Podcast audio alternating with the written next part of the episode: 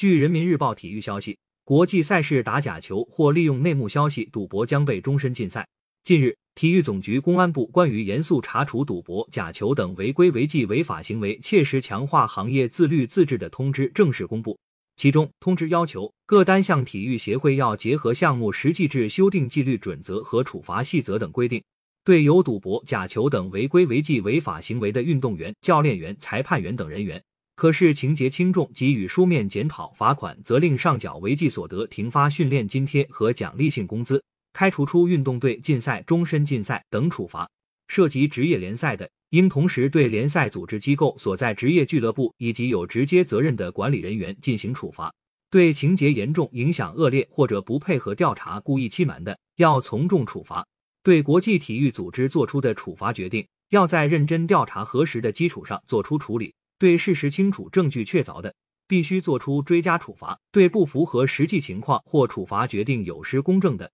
要积极协助进行申诉；对在国际赛事中打假球、利用内幕消息赌博的，一经查实，要给予终身禁赛处罚。通知还规定，各地方体育部门、体育总局有关业务职能部门、各项目管理中心和单项体育协会。要切实加强对运动员、教练员、裁判员及相关人员的纪律法治教育和职业道德教育。运动员、教练员和裁判员在注册或进入运动队时，必须签署不得参与赌博、打假球等违规违纪违法行为的承诺书。对有赌博、打假球等违规违纪违法行为的，一律不得入选各级运动队和国家队，并取消其各类专业体育竞赛的参赛资格。感谢收听羊城晚报广东头条。